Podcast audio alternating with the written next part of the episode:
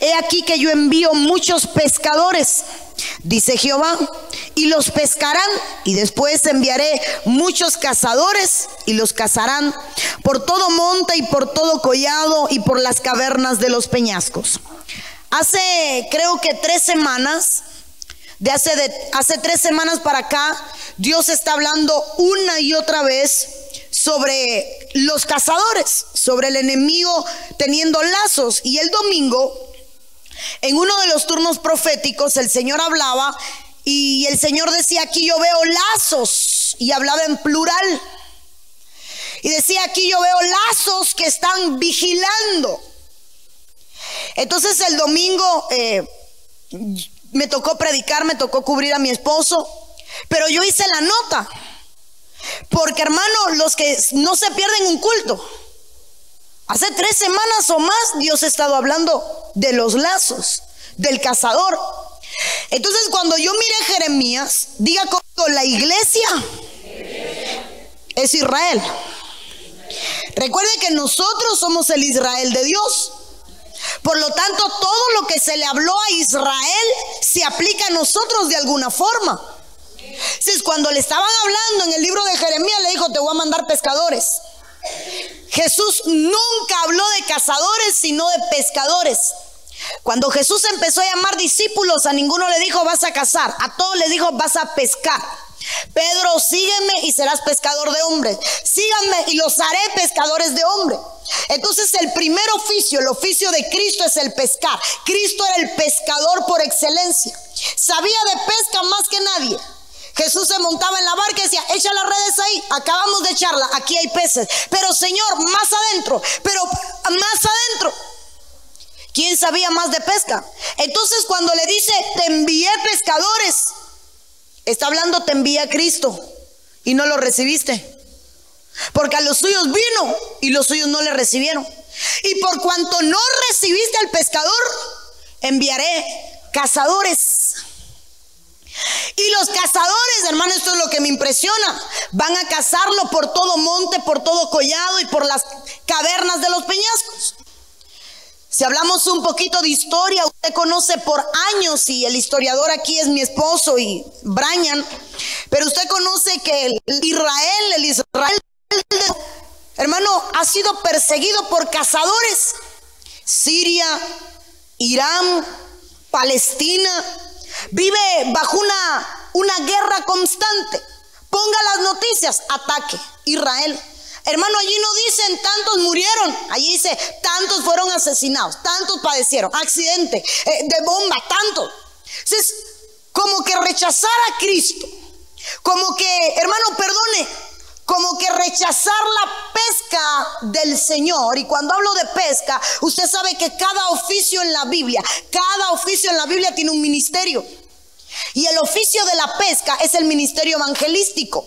Cuando hablamos del carpintero estamos hablando del apóstol, que es el que talla, el que da forma, el que moldea, el perito arquitecto. Por eso en, que, en Corintios dice, fundado la iglesia sobre la doctrina apostólica, porque el carpintero que era Cristo, que dijo, yo soy el apóstol, él era el apóstol, estaba dando forma.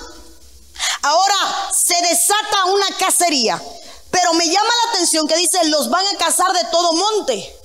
Pero cuando en la Biblia yo busco el monte, habla de un lugar donde el Hijo se encuentra con el Padre. Donde el pueblo se encuentra con Dios. Entonces está diciendo, hey, hay gente que va a tener intimidad con Dios, pero allá van a llegar los cazadores. Hay gente que va a estar en el collado, allá va a llegar el cazador. Hay gente que va a estar en las cavernas, en las cuevas. Y ya hablamos, usted conoce, cada vez que aparece una cueva en la Biblia aparece un desastre. En la cueva, hermano, allá estaba ebrio Noé, le vieron su desnudez, lo fueron a cubrir. En una cueva emborrachan a Lot y, y allí se acuestan sus hijas con él y tienen una relación de incesto de donde salen dos hijos bajo maldición. En las cuevas se reunían los endeudados. Allí, allí persiguieron a David. Entonces, los cazadores no solo van a atacar a los que están mal, sino a los que están bien, a los que están en intimidad. Y mire esto, a los que están sobre la peña. sea, el cazador, hermano, perdóneme, es que hace eh, unos días o hace unas semanas hablábamos de principados. Pero aquí yo lo que, lo que le estoy hablando es, esto no tiene, los cazadores no tienen compasión. Si buscas de Dios, si no buscas de Dios, si estás en el monte, si estás cerca de Dios, porque en el monte fue donde Moisés lo vio cara a cara. Si estás en una cueva, si estás empeñado, si estás en problema, allí va a aparecer. Entonces, el tema del que le quiero hablar hoy es de los cazadores. Y quiero hablarle de los cazadores porque hubo una profecía la semana pasada donde el Señor hablaba y decía, porque como Nemías está tratando de edificar, no sé cuántos recuerdan esa profecía, pero hay pequeñas zorras que se han metido y hubo una palabra, a cazarte. Entonces luego hay otra profecía donde dice, porque hay cazadores. Fue la del domingo y yo dije, Padre, tú estás hablando. hice mi nota, hermano. Y desde el domingo he estado trabajando en el tema. Porque si yo hablo de los cazadores, usted me va a decir Salmo 91.3. ¿Verdad? Jehová te librará del lazo del cazador y de la peste destructora. Pero dice del lazo del cazador, pero es que en la Biblia hay más de un cazador. Y me puse a buscar cuando el Señor aquí hablaba el domingo y decía, hay cazadores y veo lazos. Entonces, de ahí salió el rema el domingo. Y yo quiero que usted vea conmigo, porque dice Primera de Reyes, capítulo 16, verso 31, porque le fue ligera cosa andar en los pecados de Jeroboam, hijo de Nabat, y tomó por mujer a Jezabel, hija de Edbal, rey de los Sidonios, y fue y sirvió a Baal y lo adoró. Entonces, yo quiero que usted vea esto conmigo. No voy a hablar de los sellos de Jezabel de los cuales hemos hablado, pero hay algo que me llamó la atención. Y es que dice, siempre hemos oído hablar de Jezabel como una mujer casado con el rey Acab. Pero es que Jezabel no se casó por poder, porque Jezabel ya tenía poder. Porque dice que ella era la hija del rey de los sidonios. Entonces Jezabel era la princesa de los sidonios, porque la hija del rey es princesa. Y entonces me tomé la tarea de buscar quiénes eran los sidonios.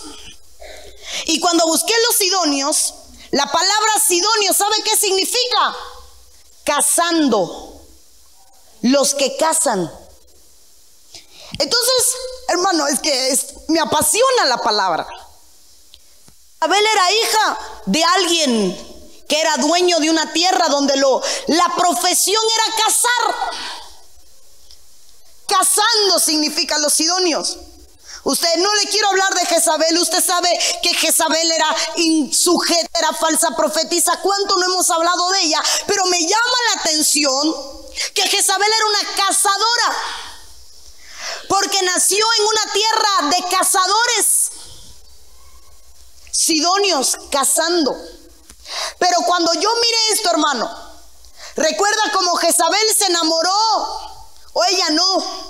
Su esposo se enamora de la tierra de aquel, de la viña de aquel. Y de pronto, hermano, mire esto. De pronto el rey se agobia, se estresa. Y viene Jezabel y le dice, ¿sabes qué, amor? Tranquilo. Tranquilo. Yo te voy a dar la tierra. No te afanes, yo te voy a dar. ¿Qué es lo que anhelas? Yo te lo voy a dar. Mira, hermano, qué tremendo. Y me pregunté por qué Jezabel hablaba con tanta seguridad. Y era porque ella era una cazadora. Y sabía que podía obtener lo que quería. Para completar el ciclo, el martes en la noche, mi esposo, usted sabe, el pastor estaba de viaje. Y el martes en la madrugada se lanzan en Multivisión un documental de depredadores. Y ponen a la chita. Usted conoce quién es la chita, ¿verdad? No la chiquita, pero la chita. Y de pronto dice el que está dando el documental, la chita corre en pos de la presa, dependiendo de la seguridad que tiene de que la va a atrapar.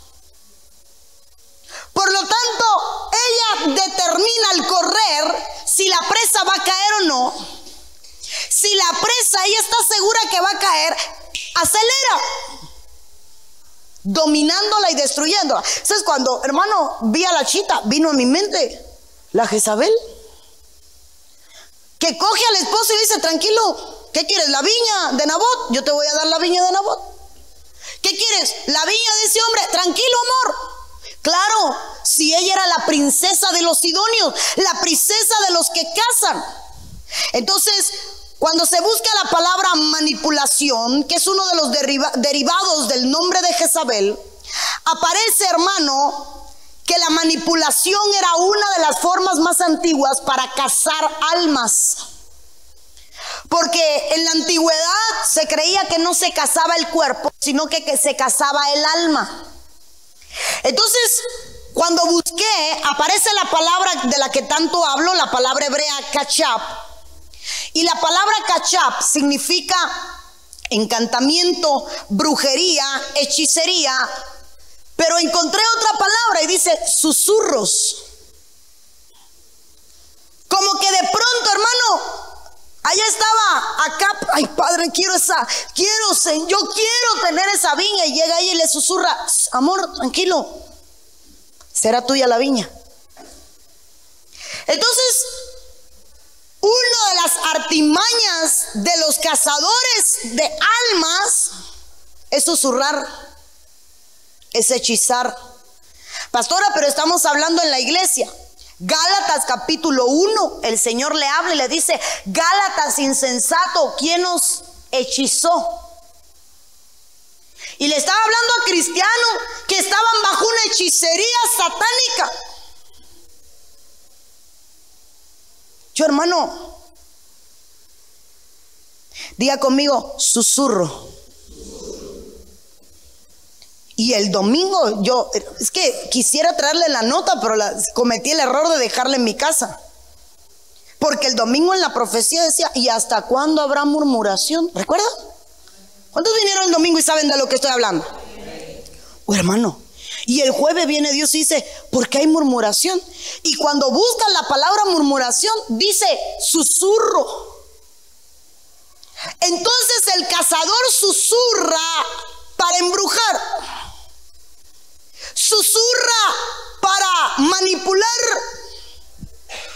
y para cazar las almas. Entonces, una de las cazadoras era Jezabel.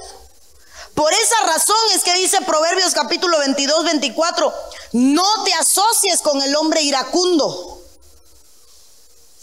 ni andes con el hombre violento no sea que aprendas sus maneras y tiendas lazo para tu vida. Entonces aquí encontré algo. Una, una cosa es el lazo del cazador, Salmo 91.3, sobre el cual el pastor ha predicado. Otra cosa son los cazadores. Y otra cosa son los que ellos mismos se ponen lazo. Y ahora mire, hermano, dime con quién andas y te diré quién eres. Y ahora el Señor está dando una orden y dice, hey, no te ajuntes con la gente iracunda, no te ajuntes con la gente violenta. Le está diciendo, te has ajuntado con gente que te ha traído lazos a tu vida, que te ha atado a cosas que tú antes no practicaba. Yo, mire, cuando yo estudié en la escuela, tenía una compañera de aula que era gaga. Hablaba con trabajo. Y yo me llegué a dar cuenta de que ya yo estaba gagueando. Porque se la sentaron conmigo. Y de pronto la maestra, hermano, y yo soy de las que hablo. Y la maestra, sí, Linney. Eh, eh, y, y yo me daba cuenta de que habían cosas que se me estaban pegando. El último intensivo hablamos de la clonación del alma y la clonación del espíritu. Pero ahora está diciendo, ya no es solo que te clones, sino que te estás poniendo lazo para tu vida cuando te ajuntas con gente que es iracunda. ¿Sabes quién es? ¿Qué entiende usted por iracundo? Ayúdeme a predicar, que hoy es jueves. ¿Eh? El que se deja dominar por la ira. El iracundo es la gente que pierde el control. Pero cuando hablamos de alguien que pierde el control, yo creía que era alguien que se ponía violento. ¿Y sabe que encontré que no?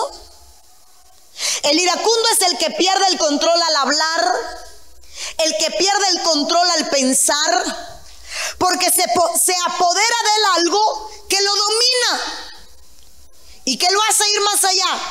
No te ajuntes con gente que no tiene dominio propio. Todos nos airamos. Vamos, hermano, aquí nadie es. Si fuéramos tan santos, ya Cristo hubiera venido por nosotros, ¿verdad? Todos en algún momento se nos va la Catalina de la bicicleta y le damos con el pie hasta el fondo y ¡ay, qué me pasó! Y hasta clávame de nuevo en tu cruz, Señor, que los clavos se habían oxidado y me zafé. Porque todos en algún momento, hermano, con los hijos, en el matrimonio, aquí nadie es padre, ¿verdad? Cuando usted lleva la mañana, el mediodía, recoge el juguete. No, recógelo, dio dos vueltas, recógelo, búscame el pan, ayúdame a cargar el agua. Y su hijo, hermano, sí, mamá, y, pero el sí, mamá, y no pasa. Y llega un momento, hermano, donde ya usted no habla, usted lo coge por los dos hombros con ganas de meterle con un sartén en la cabeza y se lo pega y grita. Todos en algún momento, es más, la Biblia dice, enójate, porque yo sé que te vas a enojar, pero no peques. Pero no peques. Pero ahora dice el Señor, con quien no te puedes ajuntar es con gente que pierde la compostura, diría yo porque te echas lazo. Entonces, quiero hablarle de otro cazador. Este es Jezabel, pero quiero hablarle de otro que es cazador que aparece en el libro de Génesis capítulo 10 versículo 9. Y voy corriendo para que usted haga sus preguntas y yo contestarlas. Y dice Génesis 19, y este fue vigoroso cazador delante de Jehová, por lo cual se dice así como Nimrod, vigoroso cazador delante de Jehová. En Génesis capítulo 10 se habla de un hombre llamado Nimrod, Hemos hablado de él en otras ocasiones, pero hay algo que quiero dejarle y es que Nimrod significa el rebelde.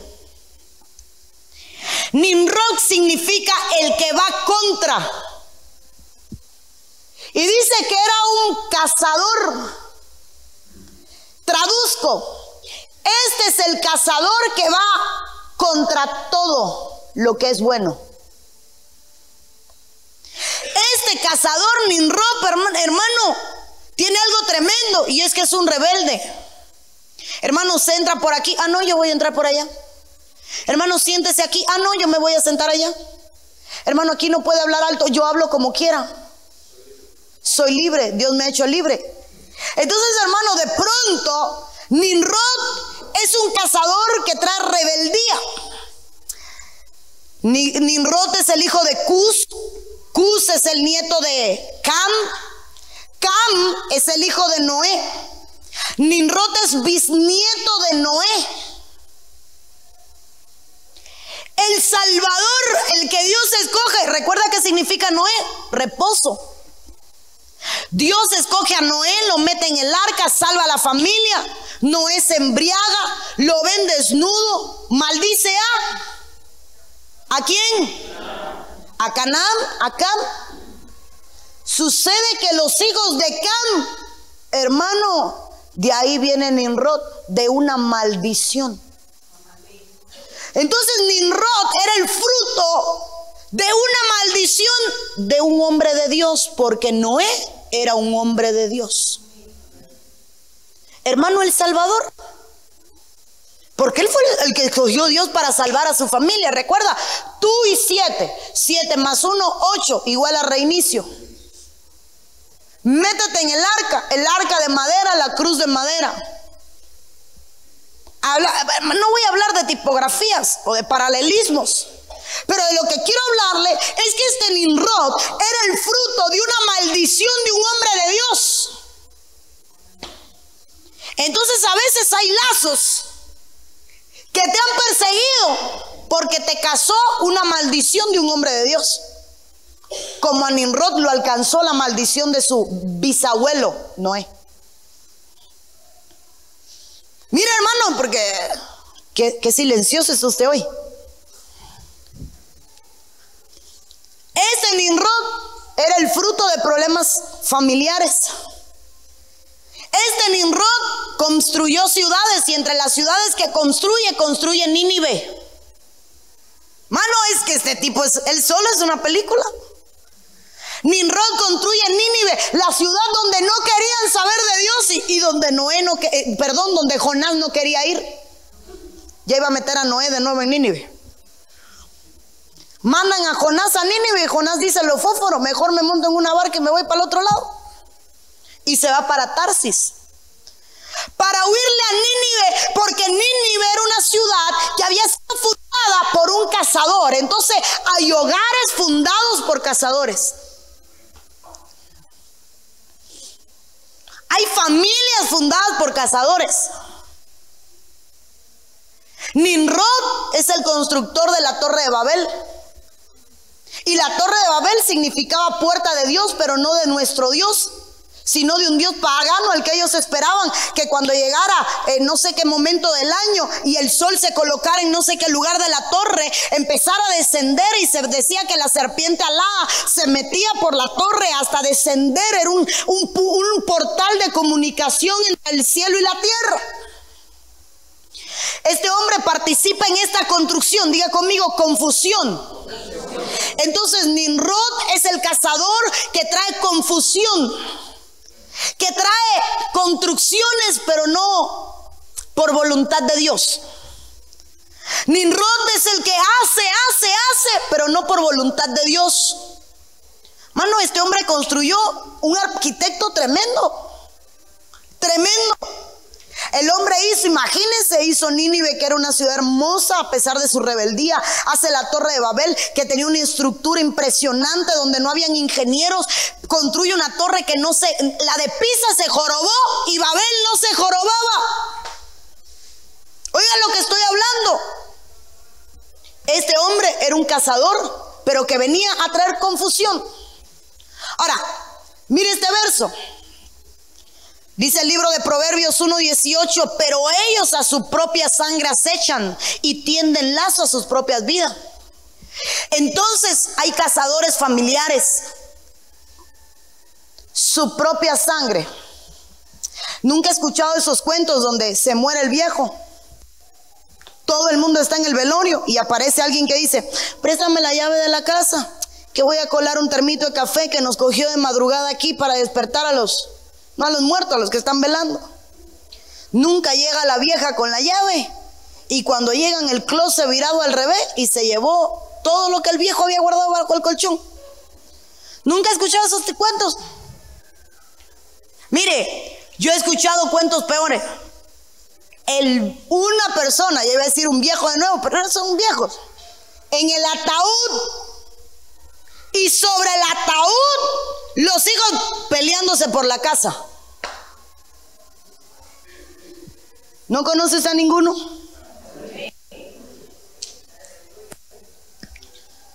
Gente que se casa y que casa a los de su propia sangre. Mano, los hermanos de José se volvieron los cazadores de José.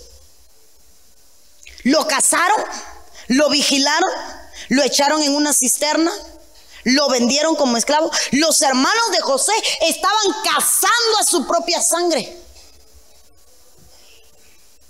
Sigo.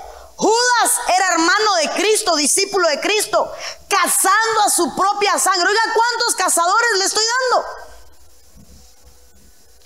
De pronto va a haber gente en su familia que es un cazador está vigilando un error suyo para destruirlo.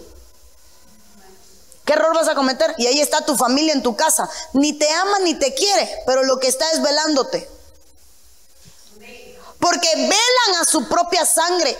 Ahora, esta parte es la que me gusta. Tienden lazo a sus propias vidas. Hay gente que no se ha dado cuenta, pero ellos mismos se han puesto el lazo del enemigo sobre sus vidas. Hebreos capítulo 12, verso 16 dice, no sea que haya algún fornicario profano como Esaú, que por solo una comida vendió su primogenitura. La Biblia dice que Esaú era un fornicario, pero que era un profano. Pero Esaú era un cazador. ¿Recuerda lo que le dijo el padre? Cásame, prepárame un guiso y te voy a bendecir. Esaú era un cazador, pero dice la Biblia que era un cazador profano. Entonces, con razón este hombre no era bien, no era bueno.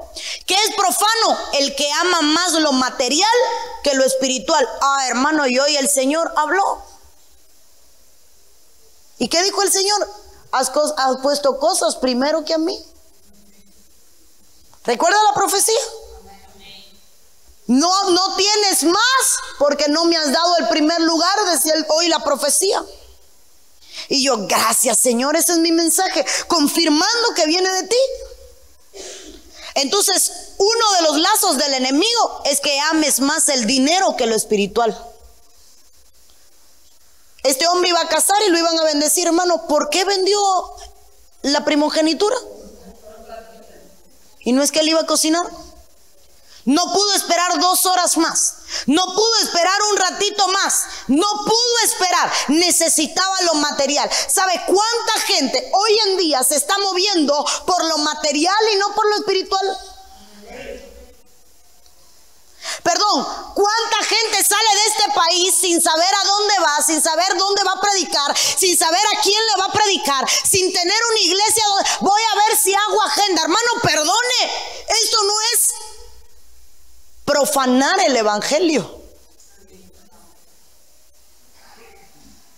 ¿Sales porque Dios te saca o no sale? Amor, ¿cuántas invitaciones tenemos pendientes? Como 81, ¿verdad? Canadá, España, Francia, Suiza, Brasil, Japón, Estados Unidos, en todos los lugares, México. Hermano, ¿Por qué no vamos? Si es que en Cuba hace falta plata. Porque el profano es el que se deja cazar por el enemigo para cambiar lo material por lo espiritual. Entonces, cuando el enemigo quiere tenderte una trampa, te hace amar más el dinero que amarlo a él. Amar más al dinero que a Dios. ¿Cuánta gente no viene a la iglesia porque, ay, me encontré un trabajo y ahora con el trabajo no puedo venir a los cultos?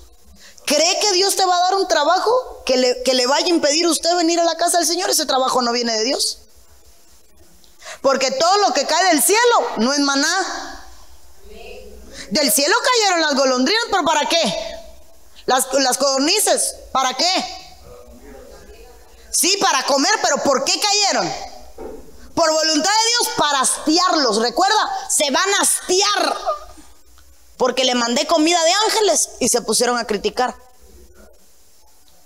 Entonces, eh, una vez me, recuerdo que alguien vino y me pidió oración, pastora, necesito ore, estaba fuera de este país, eh, llevo un año de desempleo, necesito un empleo.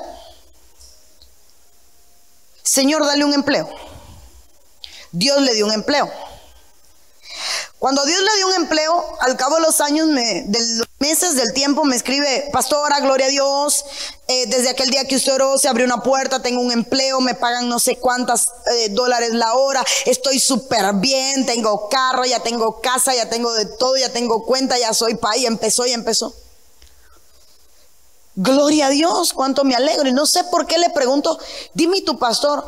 Bueno, desde que empecé a trabajar no, voy no he podido ir a la iglesia. El trabajo no es de Dios. ¿Cómo me va a decir si usted oró? Sí, lloré, pero el enemigo también escuchó mi oración.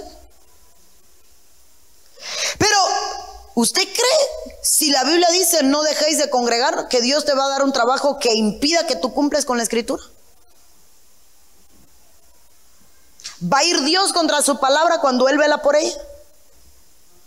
Entonces, uno de los lazos del cazador es que tú profanes lo espiritual, que tú pierdas lo espiritual, que tú pierdas tu integridad y tu relación con Dios. Mire, quiero adelantar. Dice primera de Timoteo 3:7. Debe gozar también de una buena reputación entre los de afuera de la iglesia, para que no caiga en descrédito y en el lazo del diablo. Todo el hermano, es que este versículo me da temor. Pero levanta su mano y diga conmigo, levanta su mano y diga conmigo, aquí no hay ninguno. Dígalo, aquí no hay ninguno. Dice la Biblia, todo el que no tiene buena reputación entre los de afuera cayó en el lazo del diablo. Entonces en la iglesia, mmm, aleluya, gracias Señor, te adoramos. Ay, hermano, Dios le bendiga. Cuando sale de la iglesia, hermano, y llegó a su casa, o llegó a su barrio, no hay una buena reputación. Nunca se me olvida que me invitaron a comer una casa, nos invitaron a comer una casa a mi esposo a mí. Y cuando por algún motivo tuve que irme adelante y fui a buscar la dirección, una hermana de la iglesia, mire que ella es líder en la iglesia. Una hermana, hasta que la que me iba llevando dice, ella es costurera. Ah, la vieja aquella chismosa, sí, pero ella es de la iglesia, hermano. Líder en la iglesia y nadie en la cuadra la conocía como cristiana. La vieja esa. Esa es una chismosa. Y es cristiana, hermano. ¿No le saca usted el diablo a cada vez ese lazo y le dice, ¿para qué vas a la iglesia? Ya no pierdas más el tiempo. Con cristianos como tú, ¿para qué quiere el diablo discípulos? ¿Nunca ha oído esos términos? si los pastores supieran quién eres realmente. Deja que ellos se enteren. Hermano, entonces, aquí en la iglesia usted es el más, oh Señor Santo amado, victorioso. Ay, hermanita, Dios le bendiga. Pero llega a la casa y le saca las a la mujer y la maltrata. Aquí en la iglesia sirviendo, hermano, todo un caballero. Buenas noches, bendiciones, adelante, le abro la puerta, adelante. Eh, y su familia, todo en bendición. Hasta la voz le cambia. Entra la persona, es que tengo gozo, tengo alegría. Llega a la casa, hermano. Solo hace introducir la llave y lo siguiente que se escucha es la puerta. ¡Pais! a la mujer del cuarto. Ah, los niños están durmiendo. A mí que me importa, pues eso soy el hombre de esta casa y arreglo la puerta. O tú no sabes que soy yo el que pongo la puerta. O qué te pasa. Amor, habla bajito. Mandas a callar a tu madre porque hoy predicaron en la iglesia que el que manda soy yo. hermana. Cualquier semejanza a la realidad, pura coincidencia. Esa fue la introducción, ¿verdad? Aquí no hay ninguno. Si hermano, ¿cómo es que en tu cuadra no tienes reputación? Caíste en el lazo del enemigo. Hermano, perdón, no quiero ponerme de ejemplo, pero gente que tiene buena reputación con nosotros como pastores, pero entre los hermanos no quieren saber de ellos. Es que el líder X te va a atender. No, pastora, por favor, mándeme a cualquiera menos a ese. ¿Por qué? Es que ese es un ala, Hermano, ¿cómo es que no tiene reputación? ¿De cuántos pastores usted pregunta y les hablan cosas lindas, verdad? Fulano, no, si, si ese es pastor, yo soy cosmonauta. Esos pastores, esos son delincuentes. Como un día mi esposo fue a arreglar, a limpiar el carro. No me acuerdo dónde fue del carro. Y llegó y yo soy cristiano, sí, yo le trabajé un cristiano, un pastor. Y cuando fui a trabajarle el pastor me dijo, abre el frío y toma lo que quieras. Y cuando abre el frío todo lleno de cerveza y el pastor, toma la que quieras, dale, dale. Y ahorita tenemos fiesta, hermano. Y mi esposo que no sabía dónde meter la cara. Sí, sí, sí, me voy.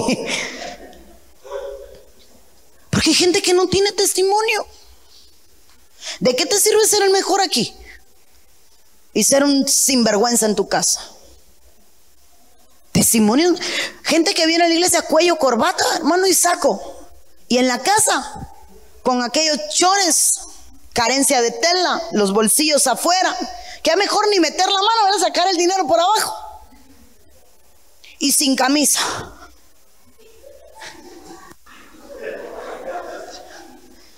Bueno, ni cuerpo, ni pecho, ni nada, pero ahí andan. ¿Qué? Viejos peludos y... Se, se topan un cristiano. ¡Hey, Dios te bendiga! Pero se topan al mundano. ¿Qué hacer? ¿Qué? ¡O echa!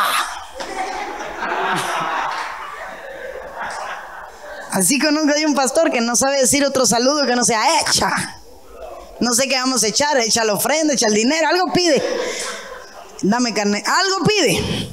Dame un BW, algo pedirá, echa, nada más dice. Mano, si quieres caer en el lazo del enemigo, tengo una doble imagen. ¿Quieres caer en el lazo del diablo? Facilito. Una doble imagen es suficiente. Cristiana aquí, vamos a tu casa y le preguntamos a tu madre, a tu marido, a tus hijos, a todo el mundo y ellos dirán quién tú eres. Porque a mí de nada me sirve que usted me conozca aquí. A mí me sirve que me conozcan ahí al lado. Mano, usted está, hoy está silencioso, ¿verdad? Primera de Samuel 20, 26, 20. Dice la Biblia, ahora pues no caiga mi sangre a tierra, lejos de la presencia del Señor, porque el rey de Israel ha salido en busca de una pulga, como quien va a la casa de una perdiz en los montes. ¿Sabe qué otros cazadores estoy hablando? Saúl era un cazador. Recuerda que Nimrod era el bisnieto de Noé y Noé había maldecido. Noé había maldecido a su descendencia. Ahora estoy hablando de un rey que representa a los ministros, pastores, profetas, evangelistas, maestros. Y este rey andaba como un cazador detrás de David. Mano, veía a David le tiraba una lanza. David pasaba por enfrente a la carpa del rey. Por casualidad ese que pasó por ahí es David. ¿Cómo usted lo sabe, rey? Es que es el más pequeño. ¿Fue David el que pasó? Sí, rey, fue David que fue a limpiar la, la lanza. Fue a limpiar la lanza. ¿Será que viene a atacarme? Hijo del diablo, ojalá y se muere y resbale sobre la lanza, pero que resbale siete veces para que se... Hermano, Saúl lo cazaba para maldecirlo. Lo cogía para matarlo. Hay gente que te anda cazando para maldecirte. Ah, estás haciendo eso, prepárate. Ahora no lo vas a tener. Ahora verás que no vas a funcionar. Ahora, perdón. ¿Quiénes somos nosotros para maldecir? Para hablar mal. Es que, ah, perdóneme, no es nuestro idioma. No es nuestro idioma. El idioma de los hijos de Dios es bendición.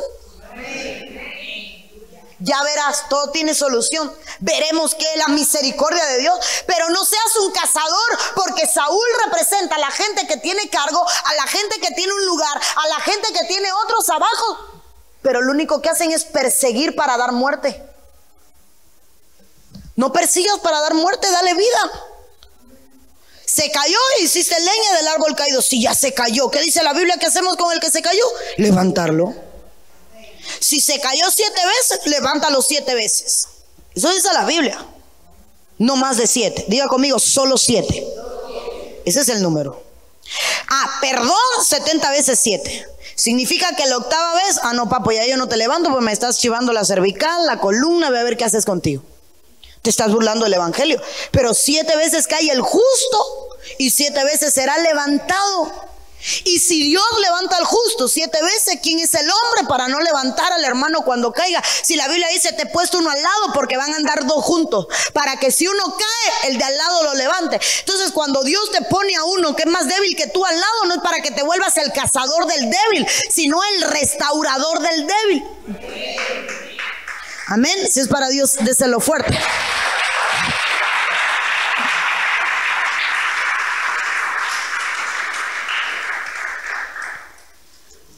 Mire estos versos.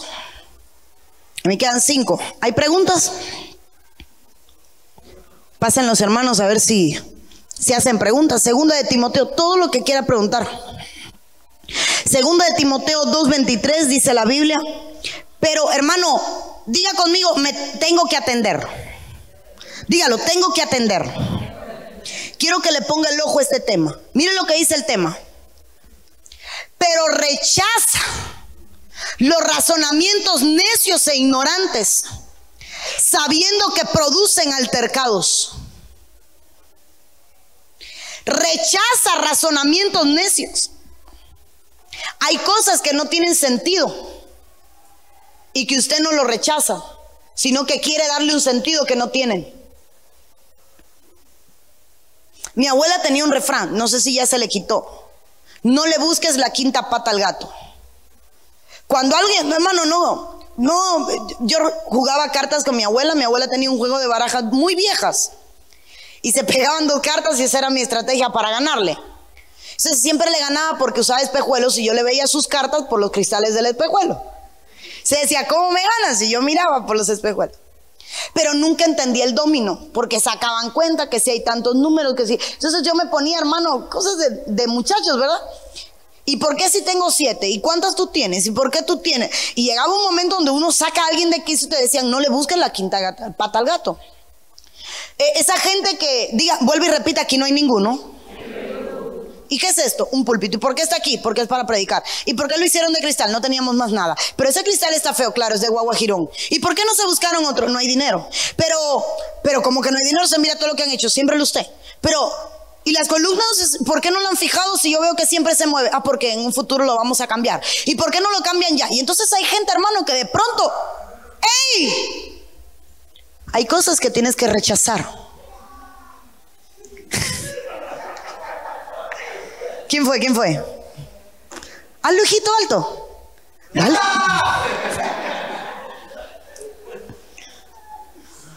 Se ministró el alma, una catarsis. Entonces, hermano, hay cosas que producen altercado.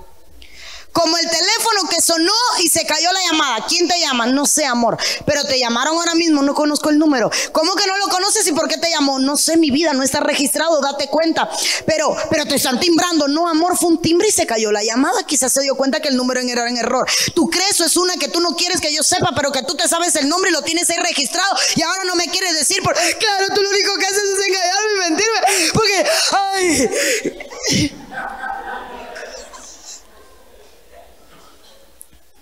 Mano, perdón.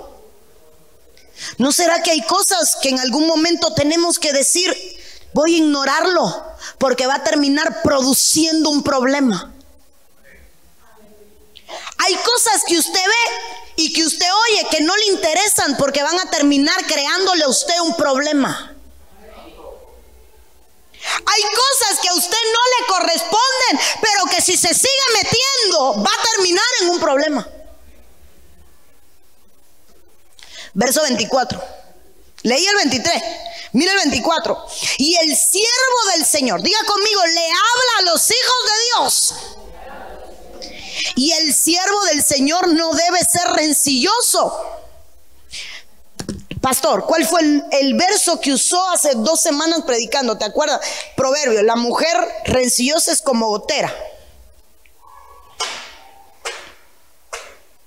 Aquí entre nos me voy a confesar. Recién casado su pastor y su pastora. Ah, hermano. Éramos un ring. No, no era de boxeo porque no nos golpeamos. Yo siempre lo derribaba, pero él nunca se quejaba. No, hermano, es broma. Es broma. Pero era un ring de palabras. Nos, nos vivíamos discutiendo. Y al final, mujer, al fin, tú nunca cambias. Y sus palabras para mí fueron, la bomba no explota sola, necesito un detonante. Ah, hermano. Siempre se lo he dicho, en los ejércitos me decía que yo era la culpable tan educadamente, así como su pastor. Es que tú no vas a cambiar. La bomba no explota sola. Siempre necesita un detonante. Los hijos del Señor, los siervos del Señor, no debemos de ser rencillosos, no debemos de ser insistentes.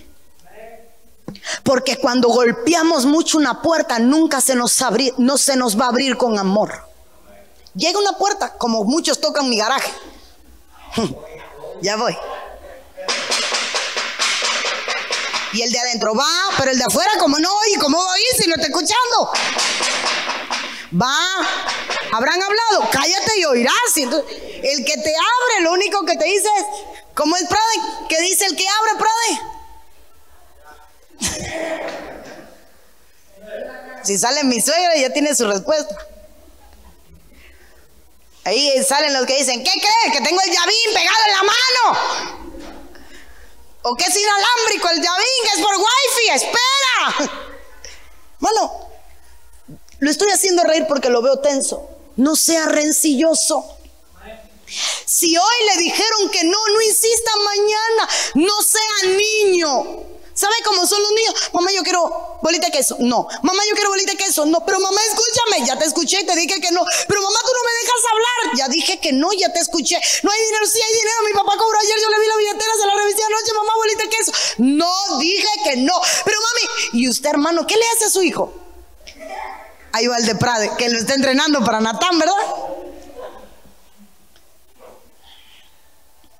Hay cristianos así mismo. No sea, toque a alguien así, tócalo y dile, no seas rencilloso.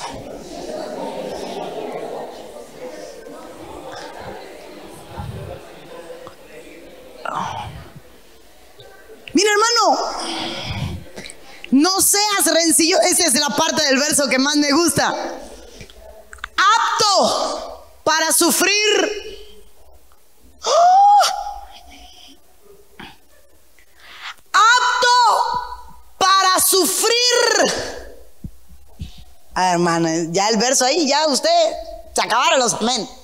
La risa, los aleluyas y gloria a Dios.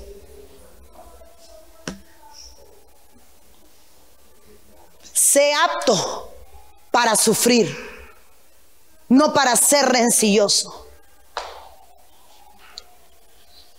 No le voy a decir cuándo ni cómo, pero empezando el Evangelio uno le dan los chismes sanos eso, ¿verdad? Que no son, no es que uno sea chismoso, es que quiere saberlo todo, ¿verdad?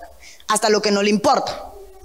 Se sabía. ¿Y eso es qué le pasaron? ¿Por qué salieron de la oficina? ¿Y por qué estaban conversando? ¿Y tú te enteraste de algo? Ah, por eso fue que yo vi. Pero espérate, ahora mismo nos vamos a enterar. Fulana, ven acá. Dime, ¿qué tuviste? Tú que estás aquí todo el día. ¿De qué te enteraste? ¿Qué estás hablando? ¿Viste que fulano se acercó a Ciclán? Hermano, perdón. Y me contaminé yo con eso. El culto terminaba y era un ceremonial de chisme. Hasta que recuerdo que alguien un día me llamó, más joven que yo. Por cierto, fue su pastor. No éramos ni novio, éramos muy buenos amigos. Me dijo, te estás haciendo daño. Y estás enterrando tu ministerio porque todo no se puede saber, todo no se puede oír y todo no te importa. Así me dijo su, pastor cuando era mi amigo, ni éramos novios. ¿Qué se creerá este? Anda que no era mi esposo. Mi corazón latía por él, pero yo callado. ¿Estás acto para sufrir? El evangelio es sufrido, hermano. El evangelio le cuento, ah, qué lindo es ver la gloria de uno, qué lindo es ver las prédicas, qué lindo ver los milagros, pero le enseño las cicatrices. Porque el Evangelio te deja cicatrices. El Evangelio te deja marcas. Siéntese con un cristiano y entre más años en la iglesia, más ha sufrido. Si eres líder, sufre. Si no eres líder, sufre. Si sirves al Señor, sufre. Si no sirves, sufre. Y ahora viene el Señor y dice, ¿sabes qué?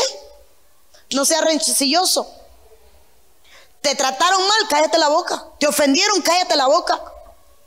Hermano, te atacaron, cállate la boca. Perdóneme. Aprende. Sé apto para sufrir.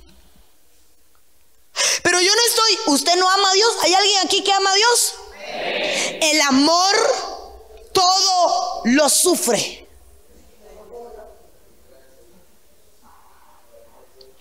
Verso 25. Leí el 24 corrigiendo tiernamente a los que se oponen. Por si acaso Dios le da el arrepentimiento que conduce al pleno conocimiento de la verdad. Verso 26, se lo estoy leyendo en contexto para que entienda. Mira el verso 26. Y volviendo en sí, escapen del lazo del diablo, habiendo estado cautivos de él para hacer su voluntad. Rencilloso, un lazo del diablo. Los que no están aptos para sufrir, fíjese que se lo leí en contexto. Se lo leí completo. ¿Quieres ser libre del enemigo? Vuelve en sí. Porque no eres tú quien hablas. Vuelve en sí porque no eres tú quien se expresa. Vuelve en sí porque no eres tú la persona que se conoce. Vuelve en sí porque tu comportamiento no es normal. Vuelve en sí porque cuando el hijo pródigo perdió el sí, terminó con cerdo. Vuelve en sí porque lo que estás haciendo no es la voluntad de Dios. Vuelve en sí porque estás jugando con Dios. Vuelve en sí porque el diablo te enlazó. Hermano, Vuelve en sí. Sacúdame a alguien y dígale, vuelve en sí. Oye, dije que me avisen a las menos 10 y son las menos 3 y ustedes no me avisaron. Gracias por avisarme. ¿Tengo, ¿Tengo preguntas? ¿Hay preguntas? Ok. Mientras aparece una tercera. Cuando aparezca la tercera me avisan. Proverbios 6.3. 6.5. Perdone a su pastora. Es que si vio llega un bafle nuevo y cada vez hay más cosas y vemos menos. Dice Proverbios 6:5, escápate como gacela de la mano del cazador y como ave de la mano del que arma lazos. Escápate de la mano del lazador, del, del cazador. Escápate porque el enemigo te ha preparado lazo para destruirte. El enemigo ha preparado lazos para enrollarte te quiere profanar, te quiere cambiar. El enemigo ha estado trabajando. Mire, Salmo 124, 7, dice la Biblia, nuestra alma ha escapado cual ave del lazo de los cazadores. El lazo se rompió y nosotros escapamos. Y recuerda la última profecía de hoy. He así te digo, ve a Salmo 116, verso 7 y le hablo a tu alma y dile, alma, vuelve a tu reposo. Porque cuando salimos del reposo somos atacados. Cuando salimos del reposo somos atacados. O lo que está diciendo este salmo es, tu alma, tu alma se escapó. ¿Qué hay en el alma? Rápido, tengo que terminar. Sentimientos, emociones, voluntad. Los tres asientos del alma. ¿Recuerda? Si tu alma se escapó del lazo de los cazadores, significa que tu alma se escapó de que tus sentimientos te dominen. Hace poco no me acuerdo con unas hijitas hablaba de aquí de la casa y le decía, tenemos que aprender a no ser tan emotivos, porque nuestras emociones nos traicionan. ¿Dónde está Cris? Ya, ya se lo llevaron, ¿verdad? Cris fue a La Habana y entró al Parque Lenin, hermano. Y cuando entró al Parque Lenin, niño holguinero que nunca había visto el Parque Lenin, ¡Ah! mamá, ¿cómo hay cosas, mamá, mira, mira, mira, mira, mira. Yo en pura carne, hermano, así soy yo. Claro, solo con mi esposa. Mamá, mira, mira, un arco con una flecha, mamá, yo lo quiero. Hermana, el precio del arco, 75 pesos hecho con tubo de conduley. Yo, si estuviera en Holguín, Darío me hacía uno, ¿verdad? Con, un hilo de los que y cosas. Era un hilo de los que tú coses zapato, un tubo de conduley de ranura y una placa enrollada que la conseguía eh, Lazarito Lachi en el hospital. Y esa era la flecha, hermano. Y ese era el arco. Ah. Y Cris, yo lo quiero. Cris, eso no sirve. Yo lo quiero. Cris, el hilo cede, no estira, no tensa, el conduley se dobla. Yo lo quiero.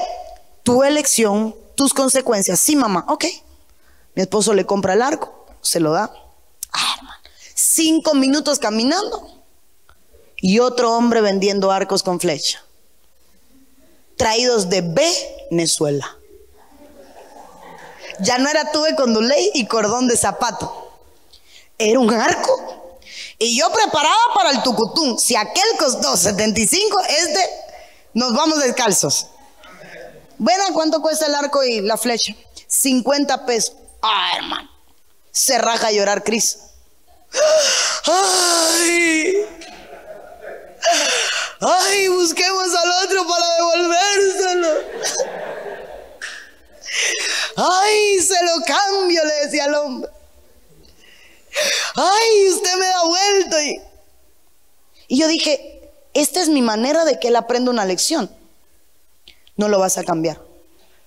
Porque tú te apresuraste y fue tu decisión. Y tú no me escuchaste cuando te dije aún no. Y tú dijiste, este es el que quiero. Así que ahora es tu problema. Te quedas con el arco. Entonces, ¿sabe qué entendí? Cuando somos emotivos, caemos en la trampa del enemigo. hay momentos donde nuestros sentimientos se tienen que quedar al lado. Porque queremos muchas veces tomar venganza. No me diga aquí nadie que cuando usted le hacen mal, usted pone la otra mejilla. ¿Eh? que Dios permite eso no haya salido en cámara. Pero aquí dice uno que le hace que parezca un accidente. Mano, usted lo golpean y el dolor se quita, la marca se quita, pero en el alma no se le quita.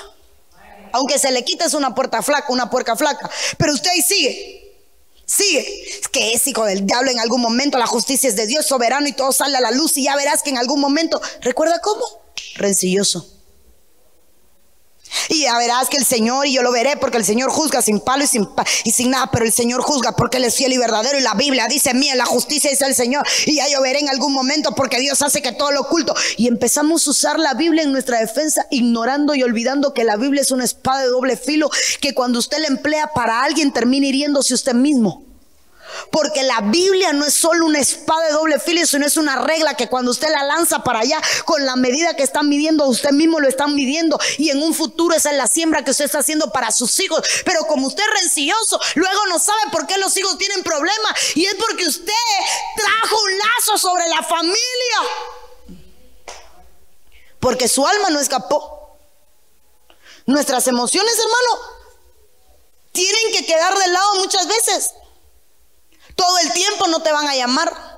Todo el tiempo no te van a honrar. A ti Dios te va a procesar para que aprendas que muchas veces necesitamos romper y escapar de los lazos y lo hacemos cuando nuestra alma escapa. ¿En qué me quiere meter el enemigo? ¿Emotivo? No, ¿quién emotivo? Que sufre el diablo, yo no voy a sufrir. Estoy dispuesto, recuerda que leía, hermano, en los versos anteriores, allá en 2 de Timoteo, aptos para sufrir aptos para sufrir. Bienvenido al club de los sufridores. El Evangelio es sufrido. Quizás el Evangelio es sufrido. Las anécdotas más grandes se las va a hacer un cristiano. Más difíciles de creer en la iglesia que en el mundo. Más difíciles. Porque tristemente hoy vemos cosas peores en la iglesia que muchas veces en el mundo pero aptos para sufrir y que nuestra alma escape. Para que veamos lo que veamos, no seamos rencillosos. Olvidemos y recuerda cómo empecé segundo Timoteo, ignorando cosas que nos pueden hacer daño. Mis ojos están puestos en Jesús y tengo una, una, tengo una habilidad, no le diría, una bendición que soy despistado. Yo y mi esposo, sus pastores, bueno, mi esposo y yo, el burro de último, somos despistados. Entonces, cuando algo pasa hoy, mañana a mí ni me acuerdo. Y qué rico es cuando tú no te acuerdas de todo lo que te hicieron ayer. Qué hermoso, hermano. Y usted entró y aquel que lo acabó de despellejar vivo, como Jesucristo en la cruz. Ay, Señor, perdónalo, mira que tiene una llaguita y usted con un hoyo que le abrieron. Aprende a sufrir. Preguntas, mientras Darío va subiendo. ¿Ya la leyeron o no la leyeron? Vamos.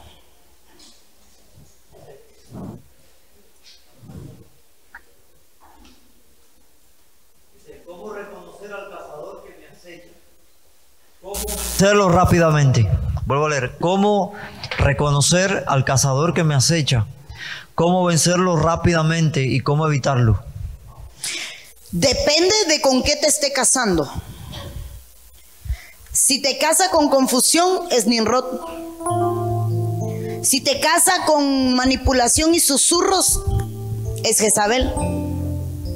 Que es igual a chisme, es el susurro. Si te está casando con profanar tu espiritualidad y querer comercializar tu don o tu talento, es Saúl. El cazador es Saúl. Si es el último que leímos, recuerda, rencilloso, te está cazando el diablo. Ese era el lazo del diablo. Entonces yo tengo que saber quién me está cazando, porque la Biblia habla de un lazo, de un cazador en, el Salmo 91.3, pero hay más de un cazador y se lo acabé de mostrar. Entonces hay que ver con qué me está cazando el enemigo con qué me acecha y derrotarlo. ¿Cómo lo derroto? Bajo la voluntad del Espíritu Santo. ¿Y sabe qué hace un animal cuando está siendo perseguido? No sé a cuántos le gustan los animales, pero usted conoce que es una de mis fascinaciones. Cuando un animal se siente perseguido, acelera el paso. Acelera el paso. O sea, cuando usted siente que el cazador lo está persiguiendo, yo acelero el paso. Busco más de Dios de lo que le estaba buscando. Oro más de lo que le estaba orando. Ayuno más de lo que estaba ayunando. Porque tengo que acelerar el paso para que a mí no me devore. Esa es una. Dos, los animales no miran atrás porque pierden tiempo y pierden el equilibrio. Usted no ve ningún animal cuando corre con retrovisores. Por eso el Señor le dijo a Lot cuando lo sacó, no miren atrás. La destrucción los está cazando, no miren atrás. Si dejaste un problema, no mires atrás, no busques el problema. Ayer ya pasó. No escarbes en el pasado. No escarbes en el pasado. Aquí no hay buzos. El único buzo es el diablo, que el Señor tira los pecados en el fondo del mar y va al mar y los saca. Lo que pasó, pasó. El pasado ya es pasado. Casi se me sale la canción de aquel lo pasado, pasado. No me interesa. Pero así es, no nos interesa, ¿verdad? Otra pregunta. Dejé mi pareja porque era iracundo y no me dejaba venir a la iglesia y amar a mi Dios. ¿Gané o perdí? No te voy a decir lo que entendí. No dice gané, yo entendí dané. Y yo, pero ¿cómo puso el nombre? no, no me haga caso. Dejé mi pareja porque no me dejaba venir a la iglesia. Porque era iracundo no me dejaba venir a la iglesia. Ganó. Y yo sé que me voy a meter aquí en un lío, pero se lo voy a explicar bíblicamente. La Biblia dice que las mujeres, y yo creo que aquí nadie enseña eso más que yo, debemos someternos al hombre. Postdata, como el hombre se somete a Cristo. Pero yo tengo que obedecer al hombre mientras el hombre no vaya en contra de la ley de Dios. O sea, mi pareja me está pidiendo que yo robe. Y Dios dice, no robes, yo no tengo que robar. Mi pareja me está diciendo que fornique. Y la Biblia dice que yo no tengo que fornicar. ¿Sabe qué? Tú no vienes de parte de Dios. Por lo que tú me estás pidiendo, Dios no me lo permite. Entonces mejor te dejo a tiempo. Si la pareja es casado, aquí había un lío. Aquí tendríamos que verlo porque no lo pone. Dice, dejé mi pareja. Y uno generalmente dice mi pareja cuando no está casado. Quizás es una relación de noviazgo, de más. Pero el noviazgo en la iglesia es una doctrina que enseñamos que se llama relación, amistad, compromiso y matrimonio. No existe la palabra noviazgo. Amistad para conocernos, compromisos cuando nos presentamos delante de la iglesia y los ancianos de matrimonio, en este caso y Mima, empiezan a discipular y enseñar para preparar para el matrimonio.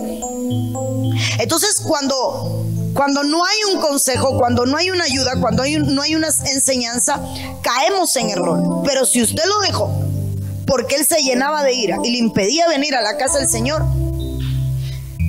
voy a hablar con sabiduría para irme a todos los extremos como siempre hago.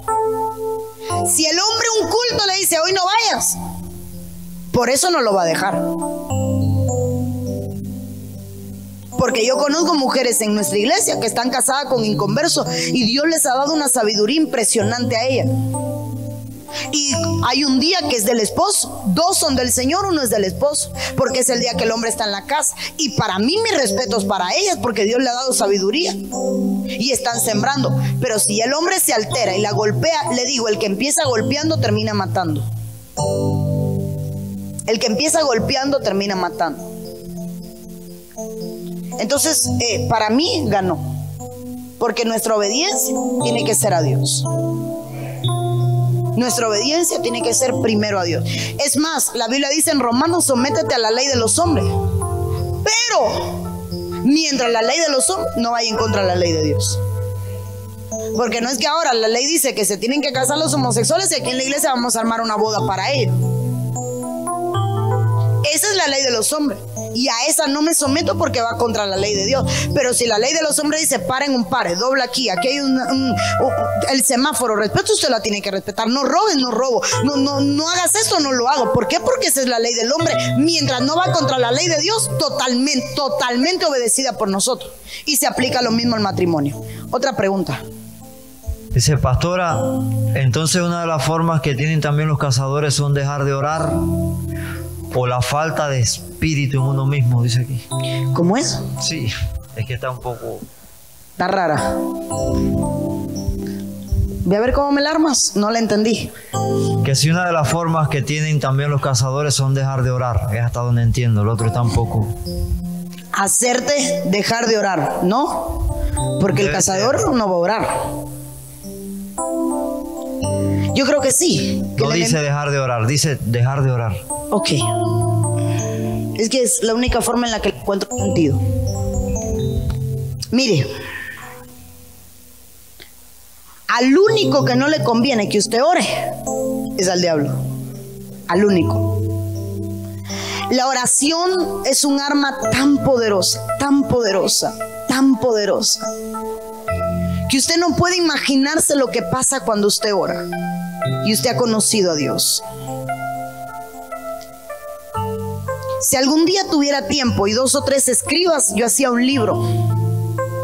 No para un manual, le pondría mi experiencia con Dios. Porque mi experiencia con Dios orando ha sido tan multi... No sé ni cómo definirla. Que he aprendido, he aprendido que el enemigo usa incluso a los hijos para impedir que usted ore. Hay madrugadas donde yo me tengo que poner a vigilar el momento en que mis hijos me permitan orar. Y he terminado orando con ellos en los brazos. Porque el enemigo sabe qué manera usar para distraerte. Le pongo un ejemplo, usted va a orar y se duerme a los dos minutos, pero coge el teléfono y aguanta tres horas envía sueño. Usted se tira a orar y le duele la rodilla. Pero si tiene que arreglar la bicicleta, el techo aguanta el día entero al resistir el sol y no se cansa. Yo conozco gente que puede meterse el día entero con un celular en la mano. No miren a nadie, por favor. No sé si pueden aguantar el día entero orando.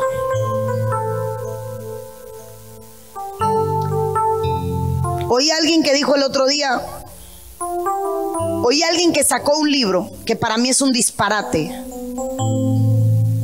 La oración de madrugada, la mejor de todas. Toda oración es buena. Y no me diga que si usted ora a las 3 de la tarde, no es tan poderosa que la de la madrugada. Toda oración Mientras usted ore creyendo, tiene poder.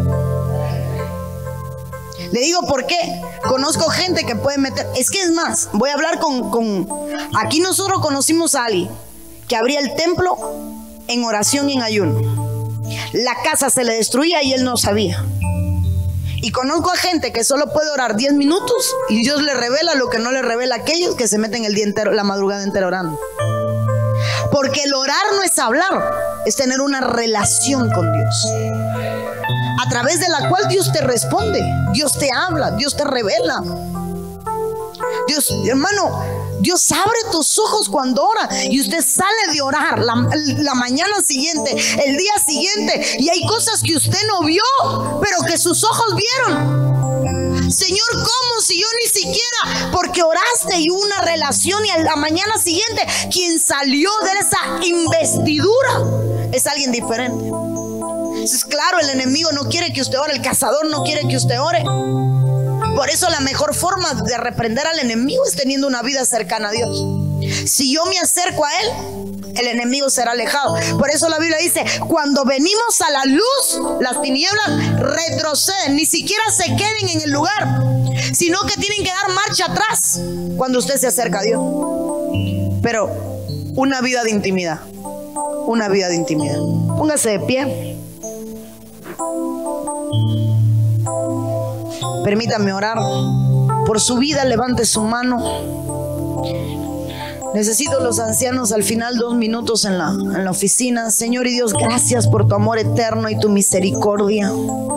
Gracias por tu compasión para con nosotros. Reprendemos todo lazo del cazador. Reprendemos toda trampa del enemigo en el nombre de Jesús. Reprendemos toda artimaña de las tinieblas en el nombre de Cristo. Padre, reprendemos ahora todo aquello que viene a enlazar, a cautivar, a confundir en el nombre de Jesús. Todo aquello que viene, Padre Santo, a cambiar nuestra mentalidad, lo estamos reprendiendo ahora en el nombre de Cristo. Declaramos que tu mano de poder trae libertad sobre tu pueblo en el nombre de Jesús y que toda nuestra mentalidad es cambiada. Acércanos a ti, en pos de ti correremos. Padre, en el nombre de Jesús estamos ahora reprendiendo todo espíritu de contragolpe, de venganza en el nombre de Jesús. Padre, declaramos inoperante todo lo que el enemigo quiere hacer en contra de esta casa. Declaramos que hay cerco angelical, hay estacas en cada esquina guardando cada pueblo, guardando a los jóvenes, guardando a los adolescentes, guardando, Dios mío, a los niños, guardando los matrimonios, guardando la familia en el nombre de Jesús. Y así como has estado hablando durante tres semanas, yo declaro que ninguna arma del enemigo prospera contra la iglesia. Llévanos en paz a nuestros hogares y tráenos el sábado primicia a recibir de ti. En el nombre de Jesús, que Jehová haga resplandecer sobre ti su rostro y que tenga de ti misericordia en el nombre de Cristo Jesús. Amén y amén. Salude al hermano que está a su lado, ministra en el amor de Cristo.